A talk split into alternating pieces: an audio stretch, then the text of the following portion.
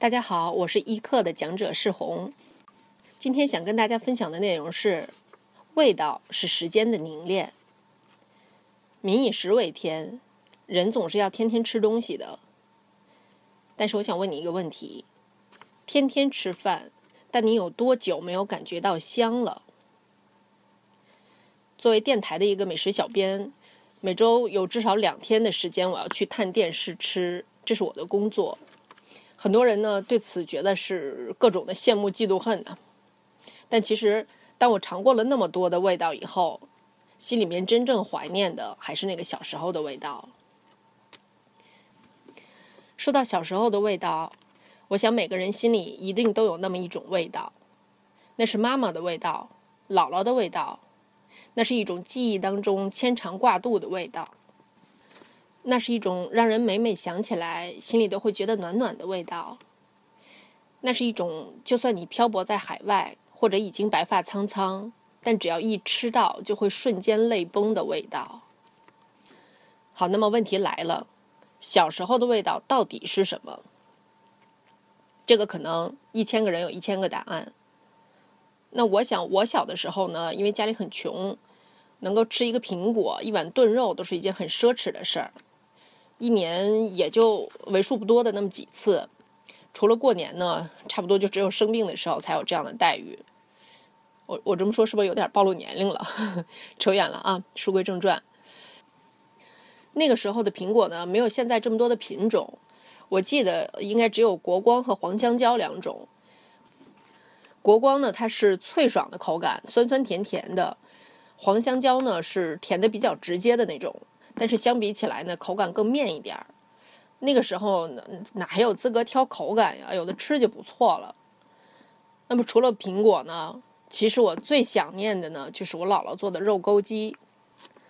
肉钩鸡是我老家呼和浩特的一种传统的做法，就是把土鸡跟大块的五花肉一起炖。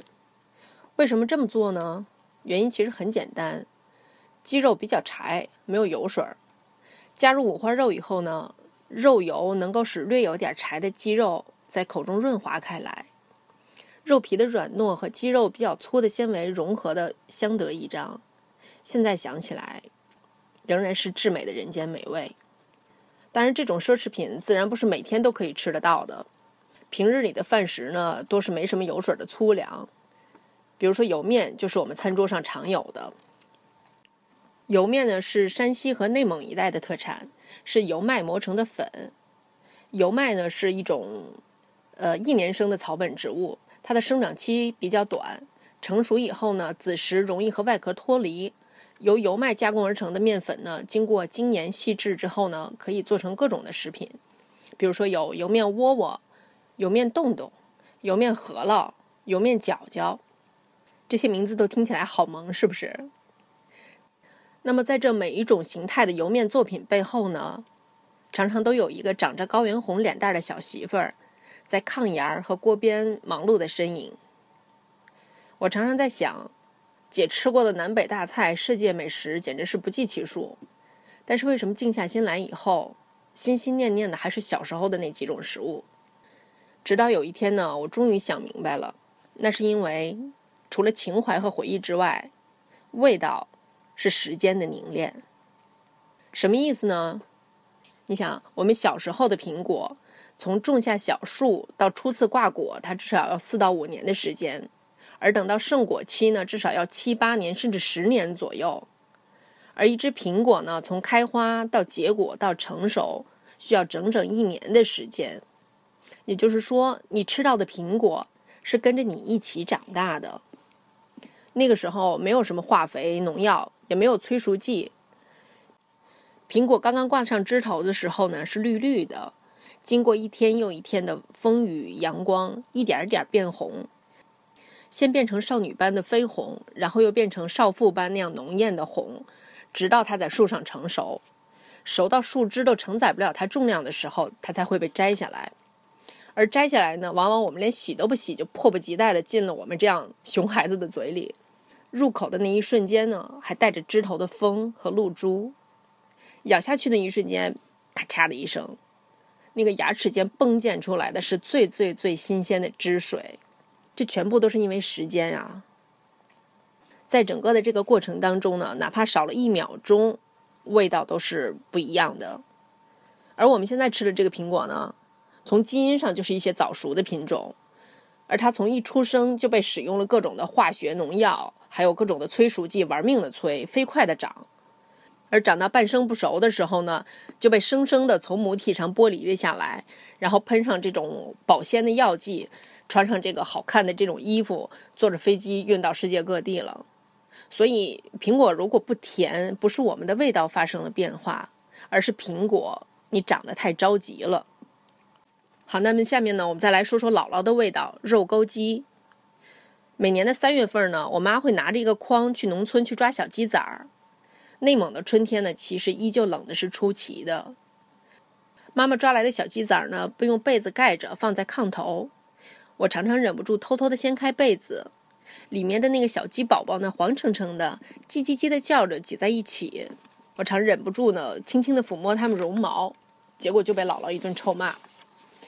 为了养这些鸡呢，我爸经常骑着自行车从好几里地之外呢，驮回这种一百斤一麻袋的麦麸，然后拌上家里吃剩的这种白菜帮子呀、烂菜叶子呀，还有剩饭呀什么的，然后用开水这么一烫，就可以给鸡吃了。而喂鸡呢，其实是我每天铁打不动必须干的工作。可是我想说呢，用开水烫鸡时的那个味道，实在实在是太恶心了。哦，又跑题了哈。说回来，就是这样的。我们一家人用整整一年的时间养着这窝鸡，直到年根底下才会挑出几只强壮的大公鸡抓来吃。一只鸡只有两条腿儿，通常都是姥姥一只，我一只。因为一个是最年长的，一个是最小的。那个时候，我记得鸡骨头呢是那种黄色当中呢有着白色的钙质的那种条纹，非常非常的坚硬。